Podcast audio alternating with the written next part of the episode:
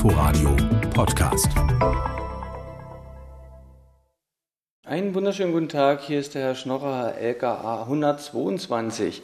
Es gab in der letzten Nacht ja diesen äh, Kfz-Brand in der Sebastianstraße und da wollte ich nochmal Nachfrage halten, ob denn euer äh, Team vom Kriminaldauerdienst schon wieder in der Dienststelle zurückgekehrt ist. Ein Pärchen, das um 4 Uhr morgens in Kreuzberg unterwegs mhm. war, hatte den Brand zuerst gemeldet. Die Feuerwehr hatte das Auto schnell gelöscht, der Kriminaldauerdienst, also die 24-Stunden-Bereitschaft der Polizei, die ersten Ermittlungen durchgeführt.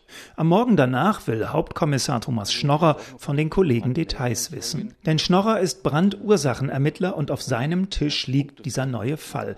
Er selbst hat bereits die Autohalter und die beiden Zeugen überprüft. Waren sie schon einmal bei Autobränden aktenkundig geworden? Das Ergebnis negativ. Tschüss.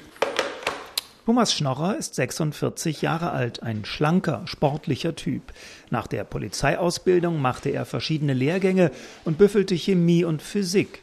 Warum das wichtig ist, wird später am Brandort deutlich.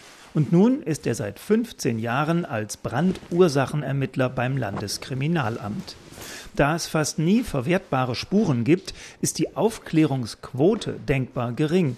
Gibt es aber bei den Tätern, die gefasst wurden, gemeinsame Merkmale? Er ist jetzt kein ganz junger, kein ganz alter, ist so äh, 30, 40 Jahre, mittleres Alter, sozial äh, gescheiterte Figur ähm, vielfach, also wenig soziale Bindung zu anderen Personen, äh, meist Vorbelastung in Familie, wo irgendwas nicht so richtig lief, äh, weil vielleicht auch Gewalt eine Rolle spielt, äh, ähm, weil Krankheit in der Familie ihn sehr geprägt haben, dass die Eltern sich nicht um ihn kümmern konnten. Autobrände können extrem gefährlich sein sein, sagt Schnorrer. Gefährlich für Feuerwehrleute, Passanten, Ermittler und für die Umwelt.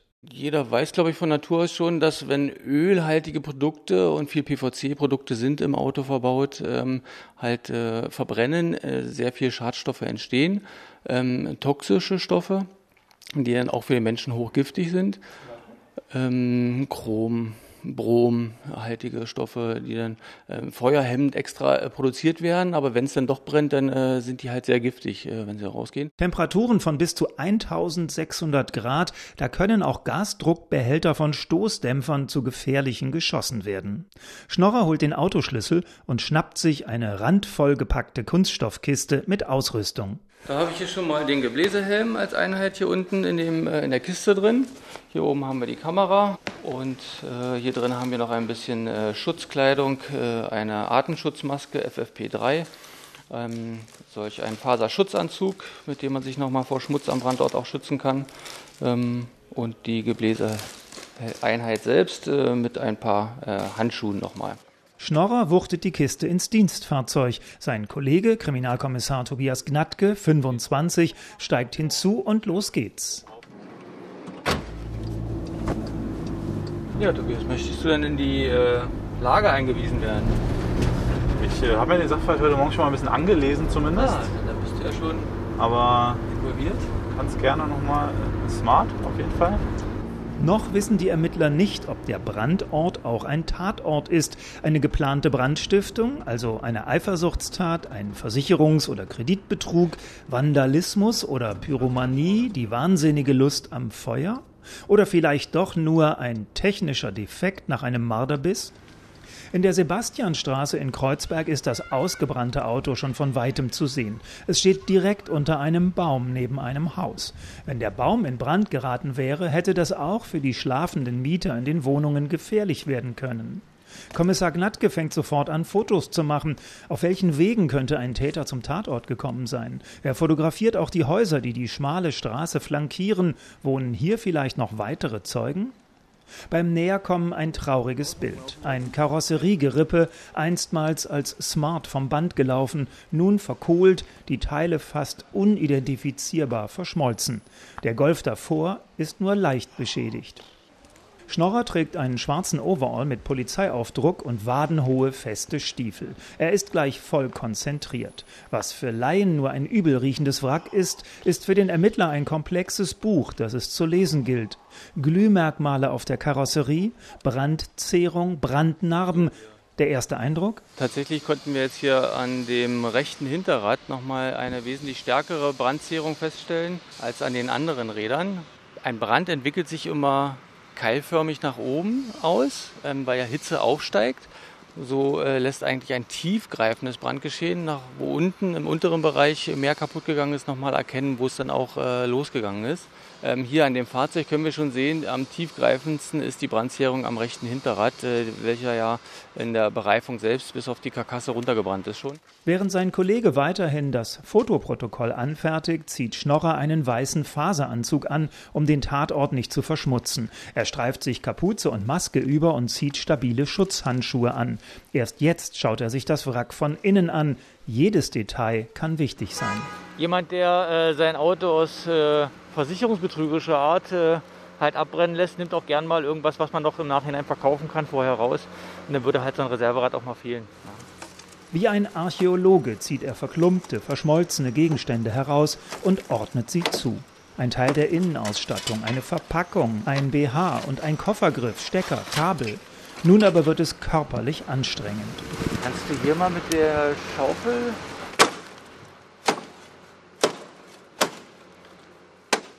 Kommissar Gnatke bricht die Motorhaube auf, Schnorrer analysiert, prüft dann den Bereich des rechten Radkastens, untersucht Kabel, Steckverbindungen und die Trommelbremse. Nun wird klar, warum er sich mit Physik und Chemie auskennen muss. Schnorrer ist sich nun sicher. Gut. Also, wir gehen jetzt hier von einer vorsätzlichen Brandstiftung aus, die im Bereich des rechten Hinterrades sich erfolgte, geeignet hat. Und äh, jetzt müssen wir halt zusehen, dass wir hier im Rahmen der Beweissicherung nochmal nachvollziehen können, äh, mit äh, welchem Mittel dort diese Brandlegung erfolgt ist. Und das dann im Nachhinein beweissicher aufzunehmen, äh, werden wir hier nochmal eine Brandschutzprobe nehmen. Die durchsichtigen Brandschutttüten werden dreimal umgeschlagen, verklebt und gasdicht verschlossen. In der Kriminaltechnik wird die Brandschuttprobe untersucht, vielleicht ergeben sich brauchbare Spuren. 75 Minuten hat Hauptkommissar Schnorrer das Wrack untersucht. Er ist verschwitzt, aber man merkt ihm die Anstrengung nicht an. Seine Bilanz? Letztlich könnten wir jetzt ja ausschließen, dass es sich um einen technisch oder eben äh, tierfraßbedingten äh, Brand handelt, sodass wir jetzt äh, über diese Brandschutzprobe, die wir dort genommen haben, halt äh, möglicherweise im Nachgang brandbeschleunigende Substanzen feststellen, die dann uns wieder mit an die Hand geben, Täterwissen zu haben. Wir haben zwar noch nicht den Täter, wir wissen aber, wie der Täter agiert hat. Schon mal der Teilerfolg.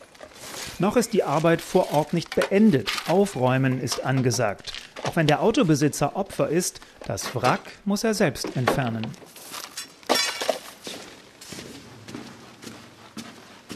Anschließend klappern die beiden Ermittler noch die Häuser in der Nähe ab. Trepp auf, Trepp ab geht es durch beengte Sozialbauten auf der rechten und imposante Neubauten auf der linken Straßenseite. Ich bin immer wieder überrascht, wie viele Zeugen es tatsächlich gibt, die nicht freiwillig und selbstständig zur Polizei gehen, sondern erst warten darauf, dass jemand bei ihnen klingelt und kommt. Heute aber Fehlanzeige. Zeugenaussagen, die sie weiterbringen, bekommen die beiden nicht. Es ist Anfang August. Die Tat in der Sebastianstraße ist einen Monat her. Ein Zeuge hat sich gemeldet, konnte eine Beschreibung des mutmaßlichen Täters geben. Mehr dürfen die Brandermittler nicht sagen. Sie haben geprüft, ob es hier in der Gegend schon öfter gebrannt hat, möglicherweise ein Wiederholungstäter am Werk war.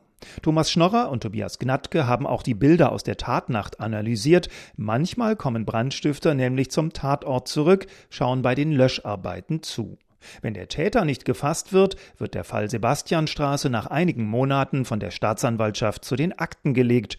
Inzwischen haben die Brandursachenermittler schon wieder neue Fälle auf dem Tisch. Inforadio Podcast.